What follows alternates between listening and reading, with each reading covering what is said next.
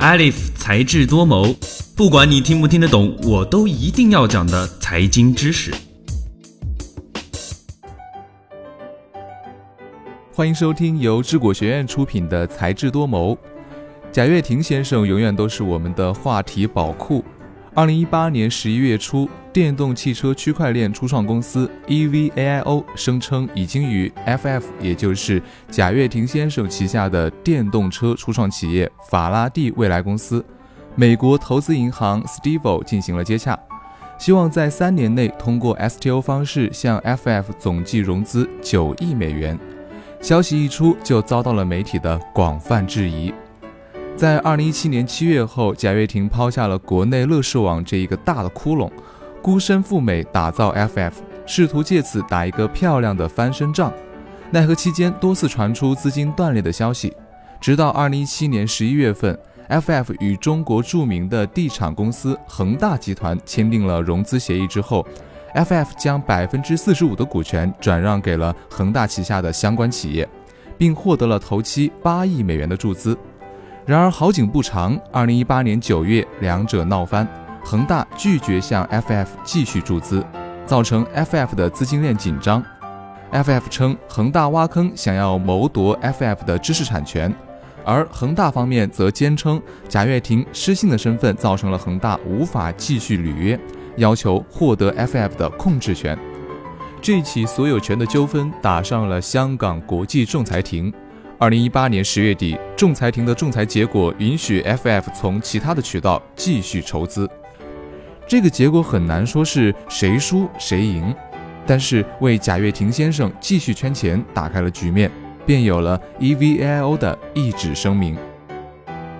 EVAIO 是一家专注区块链技术的初创公司，目前尚无比较突出的业绩，而 Stivo 也是一家规模相对较小的投资银行。其营收规模仅为美国知名投行高盛的百分之四点五。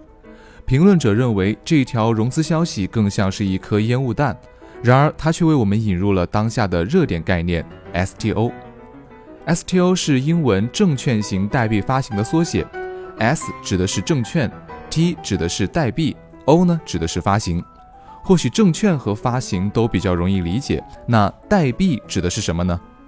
我们在之前的才智多谋当中提到过 ICO 的概念，ICO 也就是虚拟货币的首次发行。这里的代币可以理解成虚拟货币的一种，只不过啊，它背后对应着某一种证券，可以是股票、债权或者是权证，因此我们称作虚拟货币已然不合适，故而称作代币。ICO 的过程就好像魔术师凭空一划，说要有币，就有了虚拟货币。一家三五人的初创公司，复制一些开源代码就能够做出一个新的虚拟货币。之后的货币流通与产生都依赖计算机的算力，因此公众始终难以理解虚拟货币的价值来源。但 STO 却不一样，一方面它需要相应的证券作为抵押，另一方面它也接受传统证券监管机构的监管。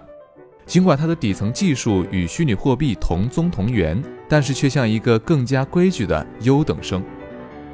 二零一七年十一月十一号，美国证监会做出了一份关于加密货币和通证公开发行的声明，对于合法的发行代币提出了指导意见。直到二零一八年十月十二号，美国电商公司 T Zero 才首次完成了证券代币发行的审批，已进入以太坊主网进行发行。目前，在美国证监会排队进行 STO 的公司大约有三十家。STO 听起来和 IPO，也就是上市很像，将公司的股份转化成证券，通过代币网络发行就是 STO，通过证券交易所发行就是 IPO。那么两者到底有哪些区别呢？首先，STO 的门槛显然比 IPO 更低，审核的时间更快，具体要求也会更低。STO 的审核原则是避免欺诈，而 IPO 则对企业的营业额、盈利性、存续时间都有着详细的规定。第二，两者的交易平台也不同。STO 通过代币网络进行交易，是二十四小时全球性的市场，而 IPO 则是区域性市场，并且有着交易时间的限制。两者的筹资对象也有着区别。STO 可能募集的是比特币、以太币这些虚拟货币，需要在兑换之后才能够被发行人使用；而 IPO 则是募集的美元、人民币这些法定货币。最后，STO 发行的代币本身有可能成为一种流通的数字货币，可以在网络商店、实体市场上进行流通；而 IPO 发行的股票则只能是一种有价证券，只能够在证券市场上进行交易。纵观这些区别，STO 更像是 IPO 的一种扩展，因此也有人将 STO 称为 IPO 的2.0版本。FF 公司能否九死一生，最终逆转，值得我们期待。STO 证券代币发行这一个突然爆红的概念能否得以普及，并且改变我们的金融体系面貌，同样值得我们期待。持续收听才智多谋，获得更多实时资讯的解读。想要获得本期节目的文字版，欢迎关注智果学院的微信公众号，回复关键词 STO 就能够获得相应的文章推送了。今天的节目到这儿就结束了。本期节目的文字稿我们会在智果学院的官方微博中同步更新，喜欢就请给我们点赞吧。我们下期再见，拜拜。